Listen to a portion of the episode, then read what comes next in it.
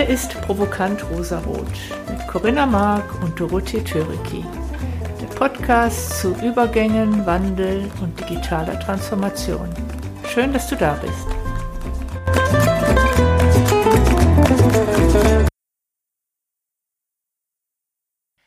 Herzlich willkommen zurück aus der Sommerpause. Hallo Corinna. Hallo Doro. Schön, dich wieder zu hören. Geht mir genauso. Und wir fangen heute direkt mit einem total spannenden Thema an und auch meinem Herzensthema, nämlich reale Geschichten zum Anfassen, wie digitale Technologien uns helfen können, die Herausforderungen unserer Zeit anzugehen. Wir reden heute über die Bekleidungsindustrie, eine Industrie, die sehr große Umweltbelastungen erzeugt. Ich war heute mal auf der Seite vom Umweltbundesamt und ich möchte mal zwei Zahlen mit euch teilen. Um äh, eine Tonne Baumwolle zu erzeugen, zu produzieren, brauche ich knapp 30.000 Kubikmeter Wasser maximal.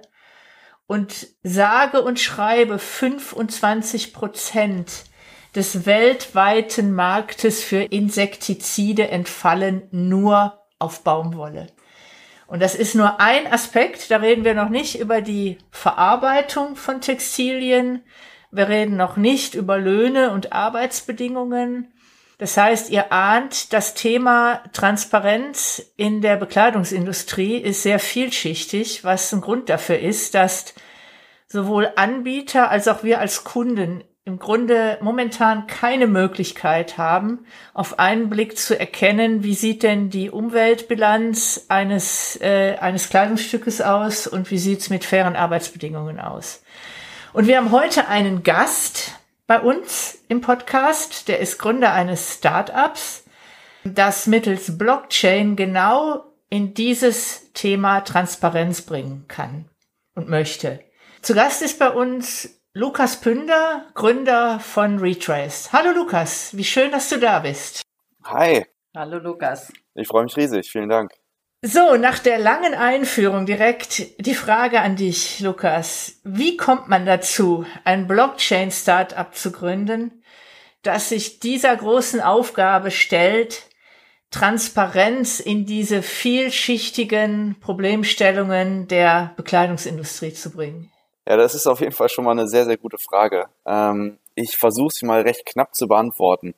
Ähm, wie das so oft, glaube ich, bei vielen Startups der Fall ist, sind wir mehr oder weniger in das ganze Thema reingestolpert. Und zwar insofern, dass wir vor ähm, knapp vier Jahren eine nachhaltige Schuhmarke gegründet haben, namens Kano. Und ähm, hatten eigentlich gar, davor eigentlich gar nicht viel Erfahrung und viel Kontakt mit der Modeindustrie. Aber je länger man sich natürlich mit der Industrie auseinandersetzt, desto mehr stolpert man genau über die Zahlen, die du gerade genannt hast. Und desto mehr merkt man, dass etwas in dieser Industrie komplett falsch läuft. Ähm, das Ganze hat für uns ein bisschen damit angefangen, dass man gemerkt hat, dass die Wertschöpfungsketten sehr international sind. Es ist also ganz, ganz weit weg von uns geografisch. Dann werden Supply Chains ganz oft gewechselt in der Modeindustrie, dadurch, dass man guckt, dass man es vielleicht noch irgendwo günstiger herbekommt oder alleine durch die Kollektionen und die saisonalen Änderungen in den Kleidungsstücken hat man einfach ganz, ganz viel Wechsel. Und ähm, das führt dazu, dass das Thema Digitalisierung in der Modeindustrie wirklich noch ganz, ganz weit weg ist ähm, und das auch wirklich im Vergleich zu anderen, anderen Industrien noch, ähm, noch sehr verhalten ist und noch sehr wenig gibt.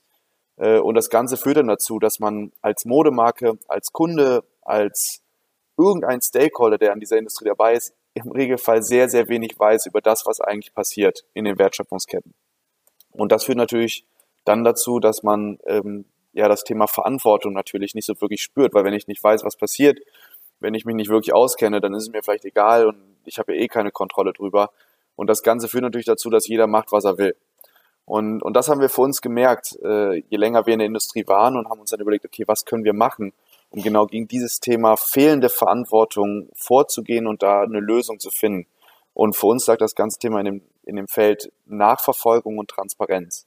Denn nur darüber schafft man es ganz genau festzuhalten, wer macht was, wer ist dementsprechend für was verantwortlich und was kann man dann dementsprechend mit diesen Partnern tun, um an der ganzen Sache zu arbeiten und Prozesse zu verbessern.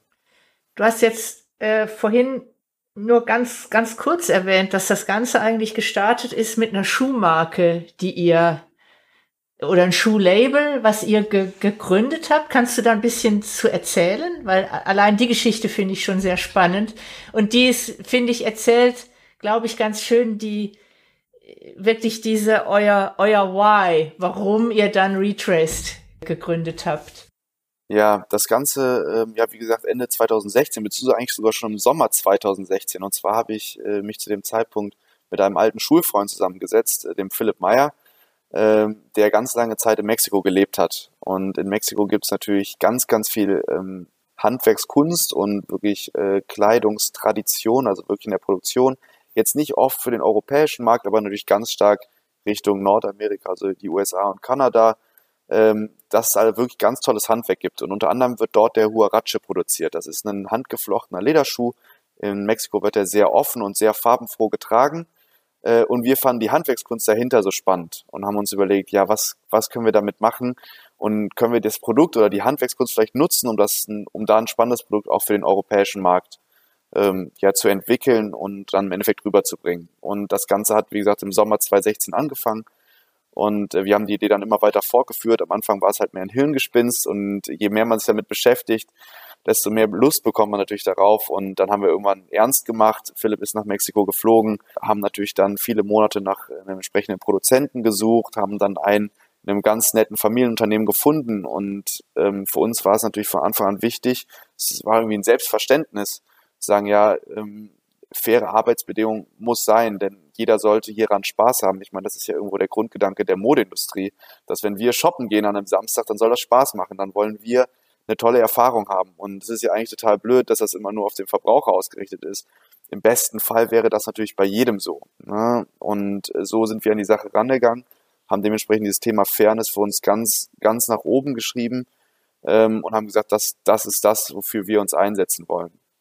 Wie gesagt, am Anfang war das alles ein bisschen schwierig. Äh, wir selbst kommen ja, wie gesagt, nicht aus der Modeindustrie, hatten also auch von dem von der Produktion und dem Design eines Schuhs sehr wenig Ahnung und das hat natürlich dazu geführt, dass wir doch ein, zwei Missgriffe hatten, ähm, dann in den Passformen, also wie der Schuh dann geschnitten ist, damit er gut sitzt, äh, in der Wahl des Materials, äh, um natürlich sicherzustellen, dass die Haltbarkeit da ist äh, und natürlich dann auch schlussendlich in den Designs selbst, denn äh, es geht natürlich auch bei der Mode darum, dass es Leuten gefällt. Ähm, und ja, das war dann eine lange Reise, äh, auf der wir dann, sag ich mal, immer mehr Erfahrung gesammelt haben. Wie gesagt, einmal natürlich diese Negativerfahrung, von denen wir vorhin gesprochen haben, dass, wie gesagt, es viele Probleme gibt.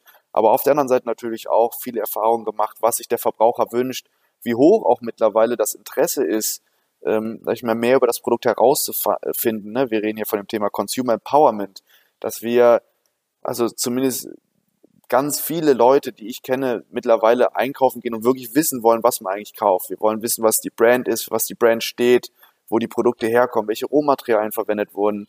Und darauf gibt es bis heute leider noch recht wenig Antwort. Und selbst Brands, die bemüht sind, denen fehlen eigentlich noch die Mittel, um das dann dementsprechend gut an den Verbraucher rüberzubringen. Äh, und zwar ging das hier dann so weiter, dass wir uns halt mit Kano entschieden haben, erstmal das Thema Transparenz nur für uns selbst zu, zu entwickeln, also wirklich unseren Kunden, also den Kunden von Kano, die unsere Schuhe getragen haben, zu zeigen, wer steckt eigentlich hinter dieser Produktion, wie viel Handarbeit ist das, welche Gesichter sind das, ne, bis hin zu dem Punkt, wo kommt unser Leder her, wo kommen unsere Sohlen her, um einfach ganz tiefe Einblicke zu geben. Wir haben dann aber gemerkt, äh, und das eben zu deiner Frage, mit wem arbeiten wir denn eigentlich zusammen, äh, dass das ganze Thema ja nicht nur für uns und unsere Kunden spannend ist, sondern eigentlich für alle Modemarken, ähm, die ein eben sag ich mal, einen sehr ähnlichen, sag ich mal, Verlauf haben wie wir oder eine ähnliche Vision haben, wie wir es wirklich, wirklich darum geht, wir wollen was Gutes tun, aber wir wollen darüber natürlich auch erzählen und wir wollen auch beweisen, dass wir wirklich das tun, was wir versprechen. Und ähm, ja, das Ganze bedeutet also, wir arbeiten mit Retrace, also in dem Moment, wo wir das gemerkt haben, dass Brands ebenfalls daran Interesse haben, haben wir diese technische Lösung, die wir bis dahin sehr rudimentär entwickelt haben, aus dem Unternehmen rausgenommen, haben Retrace gegründet haben also Kano Kano sein gelassen, also immer noch eine Schuhmarke, haben dann Retrace als technische Plattform ausgegliedert und haben dann intensiv äh, weiter an dieser technischen Lösung gearbeitet. Und wie gesagt, wir arbeiten mit Retrace zusammen mit Modemarken. Ähm, das sind also die Kunden, äh, die wir, sag ich mal, auf der Reise zur Transparenz begleiten. Ähm, das Ganze beginnt im Regelfall dabei, natürlich irgendwie den Status quo einzusammeln und mehr Transparenz und Überblick erstmal zu schaffen. Also wie weit komme ich eigentlich schon in meine Wertschöpfungsketten rein? wie viele Wertschöpfungsketten habe ich denn überhaupt und wer arbeitet mit wem hinten dran. Äh, das Ganze geht dann natürlich weiter, diese Informationen zu, äh, zu verifizieren. Ähm, hier sind wir natürlich dann jetzt in dem Feld Blockchain drin und dann natürlich das Ganze auch immer weiter zu managen. Denn wie gesagt, Transparenz ist kein finaler Zustand, sondern es ist eine Reise. Ne? Es ist immer wieder ein Prozess. Man muss immer wieder neu reinfinden und, und dabei natürlich das Thema Management und Verbessern der Wertschöpfungskette und der Zustände darin natürlich immer weiter forcieren. Wenn man dann soweit ist, ist dann natürlich das spannende Element, dass man diese Daten, die man dann hat, runterbrechen kann, also dem, sag ich mal, ganz leicht verdaulich dem Verbraucher vorstellen kann und das Ganze dann über zum Beispiel den Webshop oder über QR-Codes im, im, ja, im, im Waschlabel dann die ganzen Informationen dann über einen QR-Code dann zugänglich zu machen. Ich denke gerade so ein bisschen in deine Richtung, Corinna. Äh, was du ja gerade beschrieben hast, Lukas, ist ja, ihr fangt ja an, indem ihr diese Transparenz einfordert oder vielmehr die, die, die Händler von Textilien im weitesten Sinne, indem die bei ihrem ganzen Zulieferernetz diese Transparenz einfordern verändert man ja dann auch das System insgesamt, oder Corinna? Also hat das nicht auch so einen selbstverstärkenden Effekt? Ich würde vielleicht einen Schritt weiter vorne anfangen, nämlich mal auf das Wertesystem von Kano eingehen. Weil letztlich ist ja über einen Wert, den sie sich gegeben haben, nämlich das Thema von Fairness und daraus resultieren, Transparenz zu schaffen, das entstanden eigentlich? Also das ist so, wenn wir jetzt in Aspekten von Unternehmensentwicklung uns das anschauen, dann geht es ja ganz stark eigentlich um die Identität. Und euch ist es gelungen, über diesen Wert von Transparenz, Fairness, der euch so wichtig ist, letztlich noch was anderes zu machen und die digitale Welt dafür zu nutzen. Und ich glaube, euer großer, großer Vorteil war, dass ihr nicht aus der Modebranche kamt und überhaupt keine Ahnung hattet und damit grenzenlos wart im Denken. Ihr konntet komplett neu denken, weil es gibt ja durchaus nachhaltige Labels, ein paar kleinere, die das aber sicherlich nicht so perfektioniert haben wie ihr. Ja. Und wenn ich natürlich dann noch eine digitale Lösung on top da drauf entwickle, die ich dann auch noch weiter vermarkten kann, ja, dann habe ich natürlich extreme, dann kann ich extrem weit werden. Dann kann ganz viel, dann kann ich den Markt dadurch verändern. Weil ihr einfach von Anfang an damit auf digitale Welt gesetzt habt dass es nämlich möglich ist. Ist auf jeden Fall ein super spannender Gedanke, den wir schon oft gehört haben und über den wir oft stolpern, denn man merkt ganz stark natürlich, wie gesagt, dass die Modeindustrie als sehr konservative Industrie, wie gesagt, auch genau. technisch noch gar nicht vorangeschritten und dass sie natürlich sehr stark in ihrem Denken verankert ist, ja, wir machen das seit 40 Jahren so, warum sollten wir was ändern? Und da ist natürlich direkt das große Problem, ne, dass wir natürlich auch versuchen müssen zu knacken und mit den richtigen Argumenten dann vorzugehen, zu sagen, hey, wir versuchen dich mal von was Besserem zu überzeugen. Ja. Ähm, und das ist natürlich genau die Challenge, die wir gerade haben und, und die wir wahrnehmen müssen, wirklich zu sagen, wir haben hier eine klasse Plattform, genau. die euch gewaltig helfen kann, dieses ganze Thema mit aufzugreifen. Ne? Denn es geht ja hier nicht nur darum, Gutmensch zu sein und genau. die Welt zu verbessern, sondern in erster Linie ist ja, je mehr man sich mit einer Wertschöpfungskette auseinandersetzt, desto mehr Möglichkeiten habe ich ja auch rein wirtschaftlich und operativ. Ich werde flexibler, ich habe bessere Kommunikationswege, Klar. ich habe einen besseren Datenaustausch, ich weiß, wie hoch die Auslastung ist. Ich, ich weiß, wie viel ich theoretisch da produzieren könnte, wenn ich mal eine größere Bestellung aufgeben will. Ich, ich kann mir dann sogar Daten einsammeln, wie, wie lang wird produziert, was ist die Wertschöpfungskette dahinter. Ich, ich produziere da nicht nur ein Produkt oder ich arbeite ja nicht nur mit einem Produkt zusammen mit meinem ersten Hersteller, sondern ich kaufe hier dann nicht nur ein einzelnes Element in der Modeindustrie, sondern ich kaufe eine ganze Wertschöpfungskette dahinter. Genau. Und das gibt natürlich Möglichkeiten, die bis jetzt gar nicht vorhanden sind. Ganz genau. Die Modebranche war ja, so wie ich es aus der Entfernung ein bisschen betrachte, ich nenne das schon auch ein Stück weit effizienzgetrieben, nämlich Kostendruck, Kostendruck, Kostendruck. Wir haben das Thema von Fast Fashion.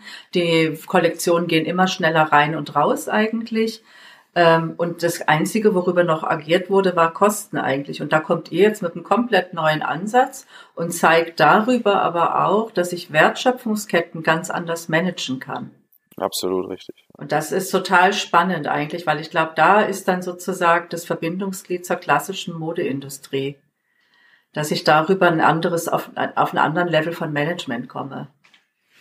Könnte sich dadurch doch eigentlich auch der Wettbewerb bei den Zulieferern nochmal verändern. Wir als, als Konsumenten hätten wirklich die Möglichkeit, auf einen Blick so eine 360-Grad-Sicht auf ein Textil zu bekommen.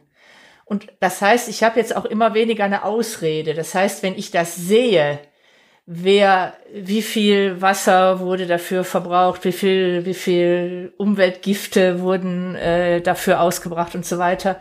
Ist es dann nicht auch so, dass dann im Bereich dieses, dieses Zuliefererkosmos auf einmal die Zulieferer wertvoller sind, die nicht die billigsten sind, sondern die die höchsten Standards haben und die die, die dann vielleicht auch bei dem, bei dem Kunden direkt so einen Wiedererkennungswert haben. Glaubst du, dass sich da so ein ganzes System auch tiefgreifend verändern kann?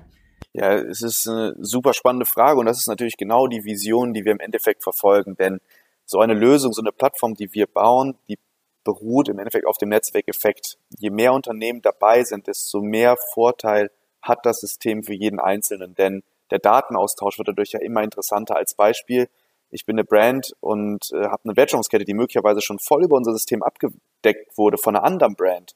Dann muss ich da ja gar nichts mehr zu beitragen, denn ich kann ja auf alle Daten zugreifen, die bereits zu dieser Wertschöpfungskette eingesammelt wurden.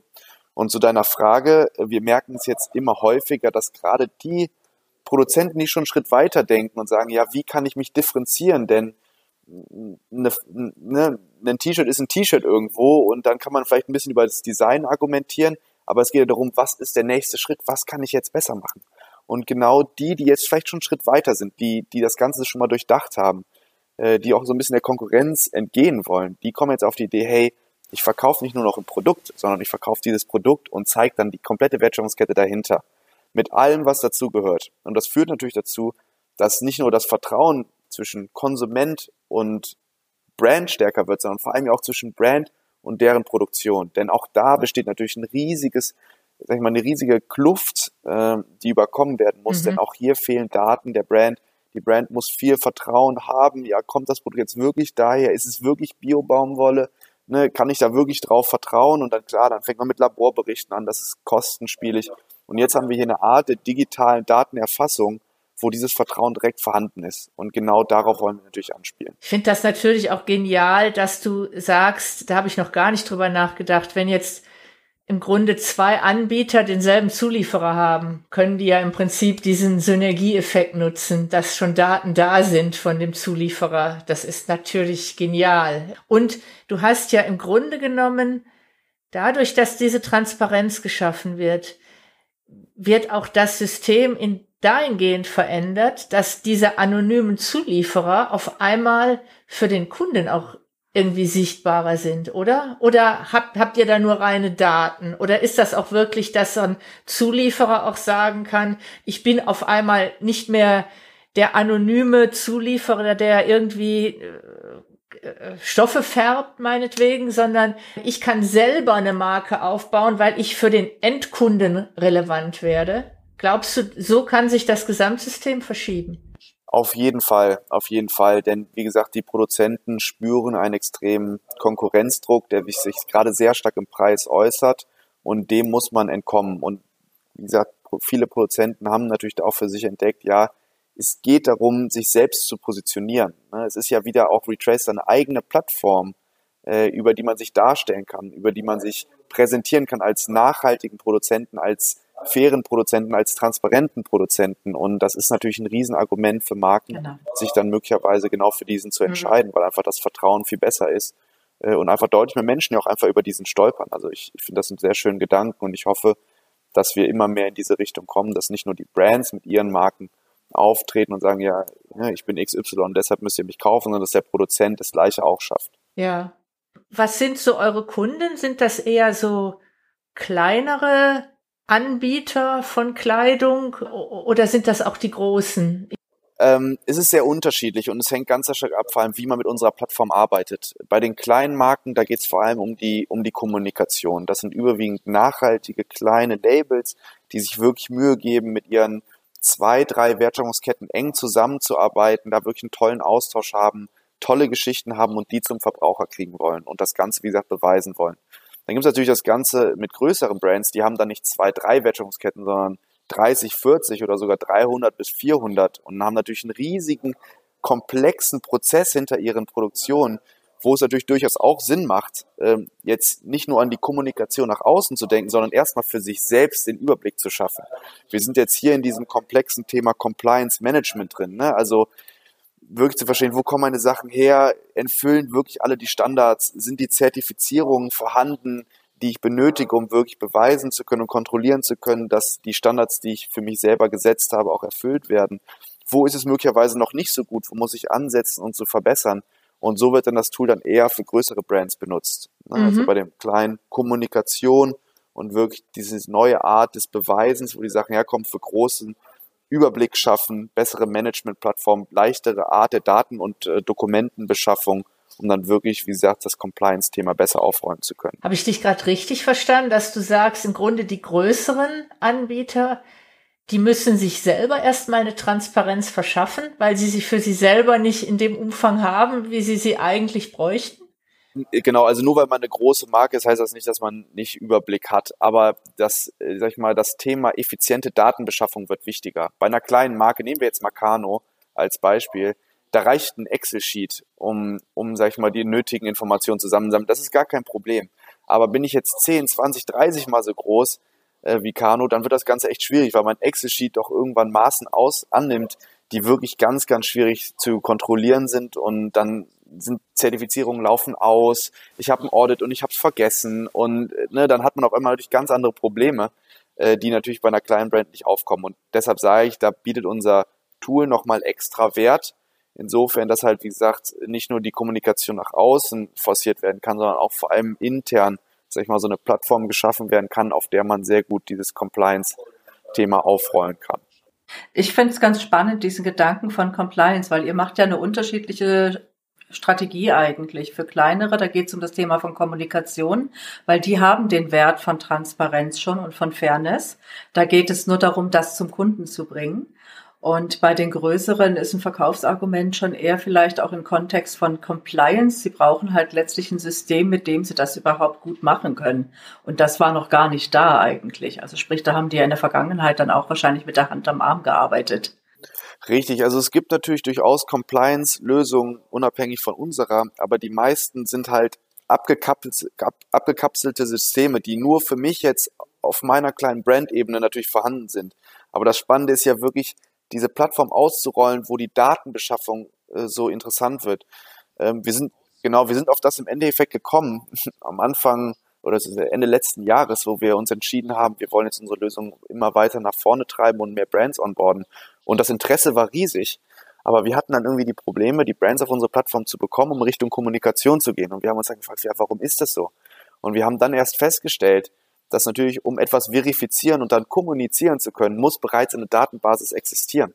Und die existierte nicht. Und das war natürlich extrem viel Aufwand für die Marken, überhaupt erstmal zu diesem Stand zu kommen, wo man sagt, und jetzt fangen wir an zu verifizieren und zu gucken, ob es wirklich stimmt, und dann bringen wir es zum Verbraucher. Und das hat uns im Endeffekt dazu bewegt, zu sagen, okay, das heißt, diese Datensammlung ist ein Riesenproblem warum machen wir nicht aus der Not eine Tugend und bauen es selbst und bieten es den Brands dann dementsprechend ja, an?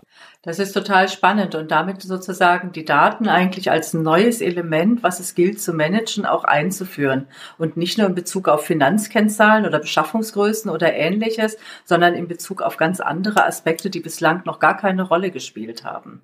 Und das ist eigentlich das Neue da drin. Richtig. Ja, genau. Ja, wie gesagt, mit diesem Idee wirklich, dass wir der Connector werden, die Plattform werden, um die einzelnen Leute zusammenzubringen, die irgendwie ja dazu beitragen, wie gesagt, den Datenpool anzureichern äh, und daraus natürlich auch ihre Auswertung machen. Ne? Wir, wir gerade arbeiten wir ja mit Brands und ihren Wertschöpfungsketten. Der nächste Schritt ist, dass wir Brand mit Brand verbinden, denn auch hier kann man natürlich Audits teilen, äh, Zertifizierungen gemeinsam organisieren, auch gemeinsam natürlich Verbesserungen durchdrücken, weil man natürlich mehr Möglichkeiten hat, äh, sag ich mal, in der Kommunikation und in den, in den Mengen der Bestellungen. Äh, schlussendlich sollten natürlich dann auch die Zertifizierer direkt wieder selbst Teil der Plattform werden, denn wenn die Daten schon zwischen A und B hin und her gehen, würde es natürlich Sinn machen, genau in diesen Kanal einzusteigen und direkt den Verifizierungsprozess im Moment der Datensammlung natürlich anzustoßen. Das ist ein sehr neuer Gedanke und da müssen sich natürlich auch, wie gesagt, Zertifizierer und Auditierung natürlich auch ein bisschen anpassen. Äh, aber ich glaube, dass das unfassbare Möglichkeiten mitbringt, äh, wenn man einfach an diesen Datenfluss mit an anzapfen kann und einfach darauf natürlich die Analysen fährt, die für das Compliance-Thema wichtig sind. Das finde ich total spannend, wie diese digitale Welt eigentlich dazu führt, dass wir, also ich gucke ja immer so aus der Perspektive vom Mensch oder Unternehmensentwicklungskontext her, wie wir sozusagen in diese neue Phase assoziierte Unternehmen eintreten. Also diese Assoziationsphase, die mit der Digitalisierung einfach stand, die kann einfach stattfinden, easily. Wie du jetzt sagst, Brand mit Brand, Audits, Zertifizierungen werden gemeinsam irgendwie orchestriert. Das ist natürlich total ressourcenorientiert auch, sparend und ähnliches, ja. Absolut. Das wird ja. dadurch möglich, weil ich die maximale Transparenz drauf bekomme. Ja, ja, genau. Ich finde es auch spannend, dass alleine durch die Tatsache, dass ihr Daten sammelt, dass ihr eine Plattform habt, wo Informationen der realen Welt digital abgebildet sind und ihr daraus Wertschöpfung generiert, hat das einen Einfluss auf Werte und auch auf das Gesamtsystem. Also diese Wechselwirkung, das ist ja immer mein großes Thema, zu sagen, ich kann Digitalisierung nicht nur aus technologischen Aspekten sehen, sondern in dem Moment, wo ich ein, wo ich ein digitales Abbild der Realität habe, habe ich auch Erkenntnisse und kann daraus Rückschlüsse ziehen, äh, und habe einfach einen Blick. Ich sehe Dinge, die ich vorher nicht sehe und das verändert das System. In dem Moment, wo ich in der Lage bin, darzustellen, dieses weiße T-Shirt äh, kostet fünf Euro, hat aber 30.000 Kubikmeter äh, Wasser verbraucht und dieses weiße T-Shirt kostet 30 Euro, wurde aber zu fairen Löhnen und das ist die Person, die das genäht hat und äh, so und so viel weniger wurde die Umwelt belastet, indem alleine, dass ich es darstellen kann, kann ich schon wieder eine neue Wertschöpfung erzielen und verändere Werte in einem Gesamtsystem. Nur durch die Tatsache, dass ich Transparenz schaffen kann. Das finde ich, gerade deshalb finde ich diesen Anwendungsfall so faszinierend, weil er so zeigt, wie dieses Thema Technologie, Werte miteinander so verschmilzt und auch eine Wechselwirkung hat. Absolut richtig. Ja, ich meine, im Endeffekt ist diese ganze Bewegung, die wir auch versuchen anzustoßen, ja auch aus dem Wunsch des Konsumenten heraus. Denn nur weil er natürlich auch irgendwo Interesse hat, mehr für ein solches Produkt zu zahlen oder ihm zumindest mehr Wert zuzusprechen, formulieren wir es mal so, sind natürlich auch die Marken dementsprechend bemüht, genau dieser Nachfrage nachzukommen und dementsprechend auch dann die Wertschöpfungskette dahinter.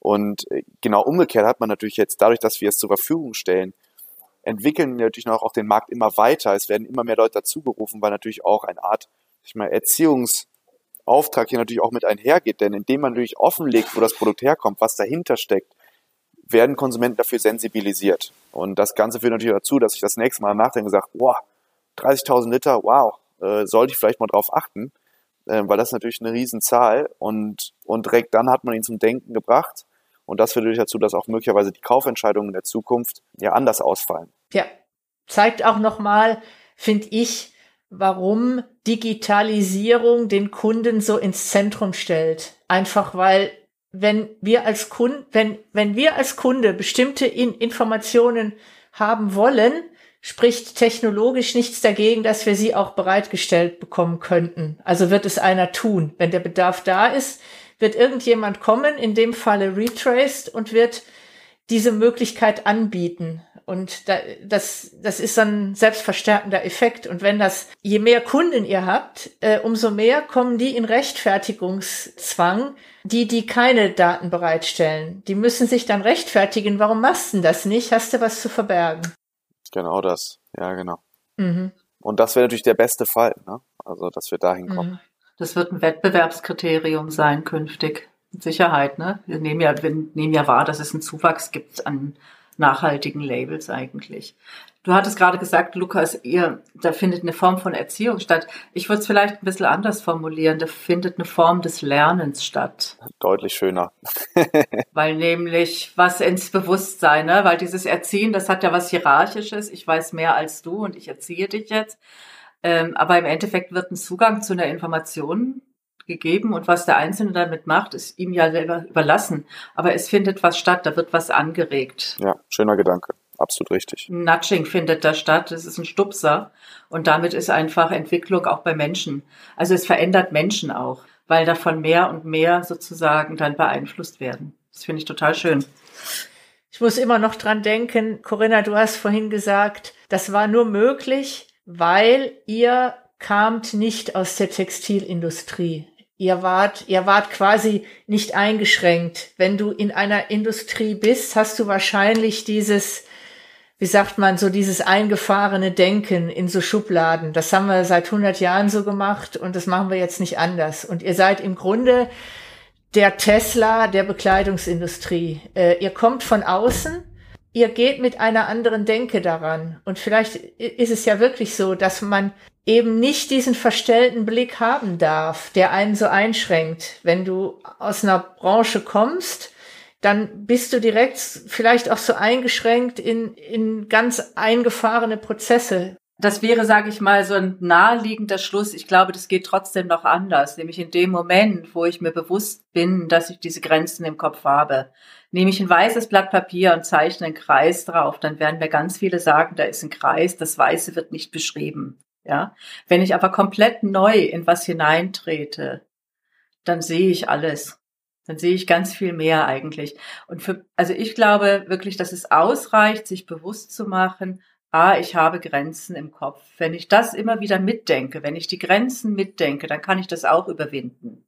Aber ihr habt einfach diesen Vorteil gehabt, dass ihr gar keine Grenzen im Kopf hattet. Ihr musstet die nicht mitdenken, ihr konntet frei denken und ihr habt damit einen relativ schnellen Start gehabt. Ja, ist richtig, klar. Also es ist, wie gesagt, es, es bringt natürlich riesen Vorteile mit, wenn man wirklich komplett frei, ohne irgendwelche Vorurteile oder Vorgeschichten oder sag ich mal, Vorerfahrungen sowas reinfällt.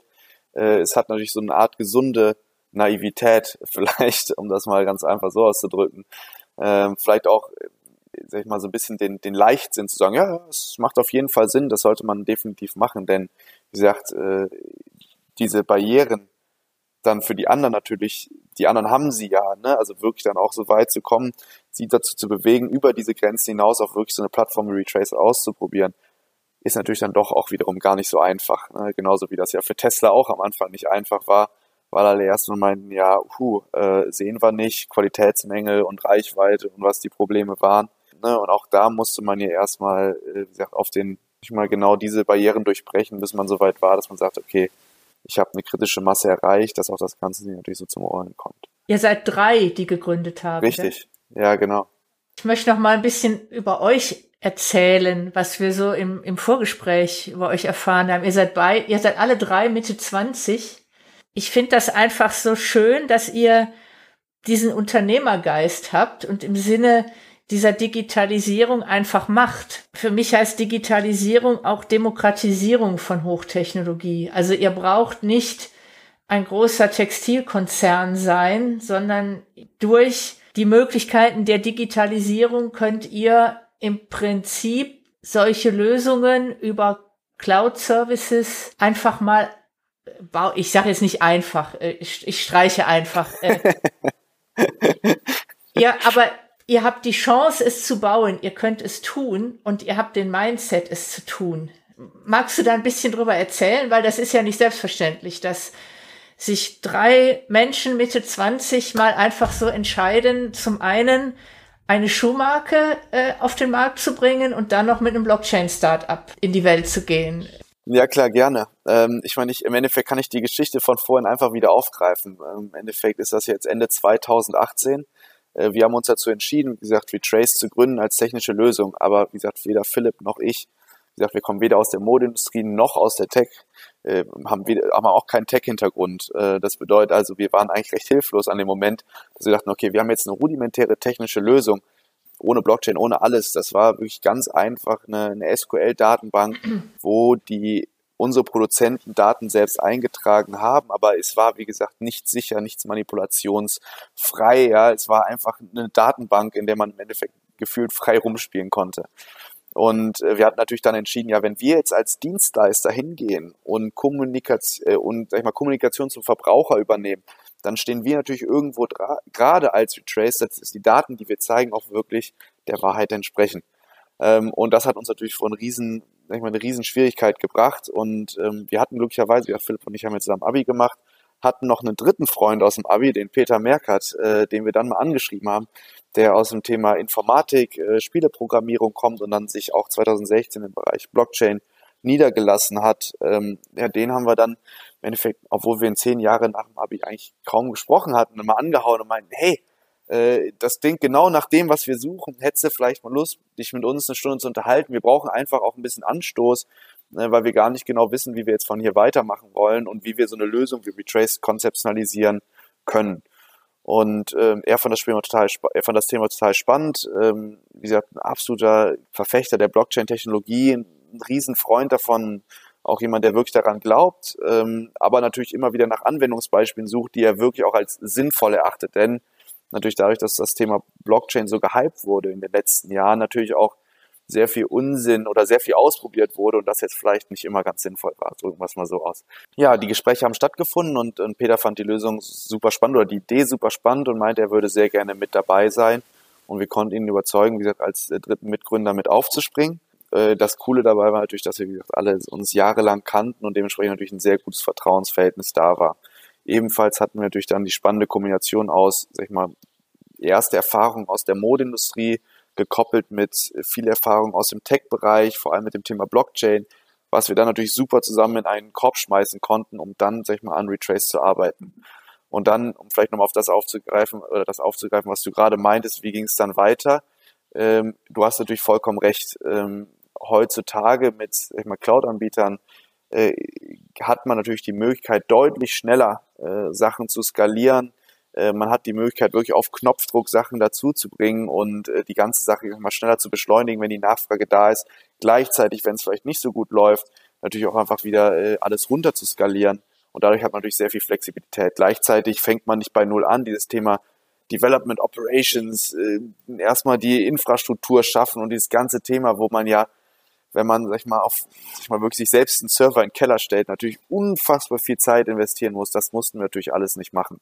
Und äh, wir hatten dann den Glück, dass wir das Glück, dass wir Anfang 2019, als wir wirklich so weit waren, gesagt, wir haben jetzt erste Ideen, wir wollen das, das Konzept, was wir im Endeffekt auf dem Blatt Papier geschrieben haben, jetzt technisch umsetzen, dass wir da mit Oracle in Kontakt gekommen sind, hatten da ähm, super spannende Gespräche und ähm, das Coole war ja dadurch, dass wir sag ich, mit Blockchain ja auch was Neues ausprobiert haben, dass für Oracle auch ein ganz spannendes Anwendungsbeispiel war, denn wir haben gesagt, ja, wir wollen natürlich 100% Cloud-basiert sein, da wir, wir kein Interesse daran haben, jetzt große Infrastruktur aufzubauen, äh, und gleichzeitig auch irgendwas haben wollen, wo wir alles aus einer Hand beziehen können. Und wie gesagt, da hat halt Oracle gesagt, ja, hier, wir haben, glaube ich, was Cooles und wir wollen nicht nur jetzt die technische Infrastruktur zur Verfügung stellen, sondern auch gleichzeitig äh, ein bisschen dabei helfen, sag ich mal, dieses Konzept drumherum zu bauen. Und das ist natürlich für uns super spannend gewesen, denn Oracle natürlich aufgrund der jahrelangen Erfahrung genau in diesem Bereich Plattform erschaffen, ähm, Produkte für den Markt kreieren, war es natürlich ein Wissensschatz, äh, auf den wir super gern zurückgegriffen haben. Das hat dann irgendwann dazu geführt, dass wir, glaube ich, im, im Februar, also wirklich fünf Monate nachdem wir wirklich angefangen überhaupt zu, daran zu arbeiten, dann irgendwann sieben äh, Oracle-Programmierer mit bei uns im kleinen Startup-Office hatten, äh, wo wir uns dann alle zusammen im Endeffekt auf, auf die Oracle Cloud geschmissen haben und geguckt haben, welche Elemente passen rein, wie kann man sie verbinden, um sich mal viel Zeit zu sparen, äh, so dass wir dann, glaube ich, schon Ende März auf dem Blockchain Summit in Frankfurt den Prototypen, also zumindest mal den Chain Code, den wir bis dahin programmiert hatten, schon als ersten ja, Proof of Concept vorstellen konnten. Was ja wirklich also dafür spricht, dass ja, mit einem kleinen Team, wir waren zu dem Zeitpunkt äh, drei Gründer und äh, noch ein weiterer Programmierer, dann wirklich so weit waren, das ist ja klar mit der Hilfe von Oracle an der Stelle, aber dann wirklich innerhalb von zwei, drei Monaten so weit waren, dass man sagt, hey, hier fließen schon Daten und wir können genau die Transaktionen abbilden, von denen wir nachher reden, um wie gesagt zu verifizieren, ob die Daten aus den Wertschöpfungsketten wirklich stimmen. Das Schöne ist ja, eure Geschichte passt so schön in meine Sammlung von Geschichten, dass klein und schnell und neues Denken jederzeit groß und mächtig schlagen kann. Was ihr geschafft habt in den wenigen Jahren, das wäre ja vor dem Cloud-Zeitalter nicht denkbar gewesen. Es wäre schlichtweg nicht möglich gewesen. Und gerade das, was du jetzt in den letzten fünf Minuten erzählt hast, ist ja das beste Beispiel dafür, wie digitale Technologien im Grunde genommen jedem, der eine gute Idee hat und dann noch ein Techie findet, im Prinzip sehr schnell was auf die Beine stellen kann und die, und die Welt bewegen kann. Das ist ein faszinierendes Beispiel dafür. Mal wieder. Toll. Ja, ja, absolut. Also stimme ich vollkommen überein. Es ist, es also wir hätten nie gedacht, dass es so schnell gehen kann. Ähm, klar, ich meine, wir sind immer noch nicht am Ende, weil ich meine, die technische Infrastruktur natürlich immer noch, natürlich. Mal, wie wir es eben ja gesagt haben, die Realwelt abbilden muss. Das heißt, dieses Thema Transparenz ist natürlich extrem komplex und es kommen immer wieder neue Anforderungen, äh, neue Features irgendwie, die wir mit einbringen müssen. Aber klar, ich meine, wir konnten nach wirklich sechs bis acht Monaten Programmierzeit wirklich das Ganze schon in den ersten Wertschöpfungsketten ausprobieren, hatten direkt die Erfahrung aus der, aus der Industrie, äh, haben gesehen, was passieren kann, wenn natürlich jemand, äh, wie gesagt, aus der realen Welt dann auf so einem, in so einem System rumklickt und was alles kaputt gehen kann. Aber es war unfassbar, wie schnell wir das ja. Ganze antesten konnten und erste Ergebnisse für uns erzielen konnten. Da geht mir echt so das Herz auf, weil ich ganz oft mit Leuten zu tun habe, ja, aber geht nicht, weil. Und ihr macht's einfach mal und dann dann dann sieht man schon, welche Herausforderungen kommen und dann sieht man weiter. Aber wo mir das Herz aufgeht, ist dieser Mindset, nicht alles zu overengineeren, bevor man überhaupt anfängt, sondern während des Tuns zu lernen und dann Erfahrungen zu sammeln. Und das ist auch, ich meine, es zeigt ja, das ist der Geist der digitalen Welt Du hast die Möglichkeiten, also fang an. Und du kannst dich vernetzen, also lerne. Vielleicht ist das auch wirklich ein Prinzip der digitalen Welt. Das des Lernens, des immerwährenden Lernens eigentlich. Und das ist tatsächlich ein, ein Shift. Das ist ein Paradigmen-Shift. Ich habe nicht einmal ausgelernt, ich lerne immer. Wir reden schon lange vom lebenslangen Lernen. Aber hier wird es tatsächlich zur Realität. Wir reden nicht mehr darüber, wir tun's. Klingt super. Das ist ein schönes Schlusswort. Wir haben auch schon die Dreiviertelstunde wieder rum. Das verging wie im Flug. Äh, Lukas, wir sehen uns in der nächsten Episode wieder. Dann bist du äh, zusammen mit Peter im Call und dann reden wir ein bisschen mehr, was Blockchain eigentlich so ist und was das Ganze kann. Vielen Dank, dass du da warst. Es war ein tolles Gespräch. Ja, es hat super viel Spaß gemacht. Auch vielen Dank an euch. Ich fand es ganz klasse, diesen Austausch zu haben. Bis zum nächsten Mal. Tschüss. Vielen Dank. Wiedersehen. Ciao, ciao. Bis dann. Ciao, ciao. Das war's schon wieder mit Provokant Rosarot. Corinna und Doro sagen Tschüss. Bis zum nächsten Mal.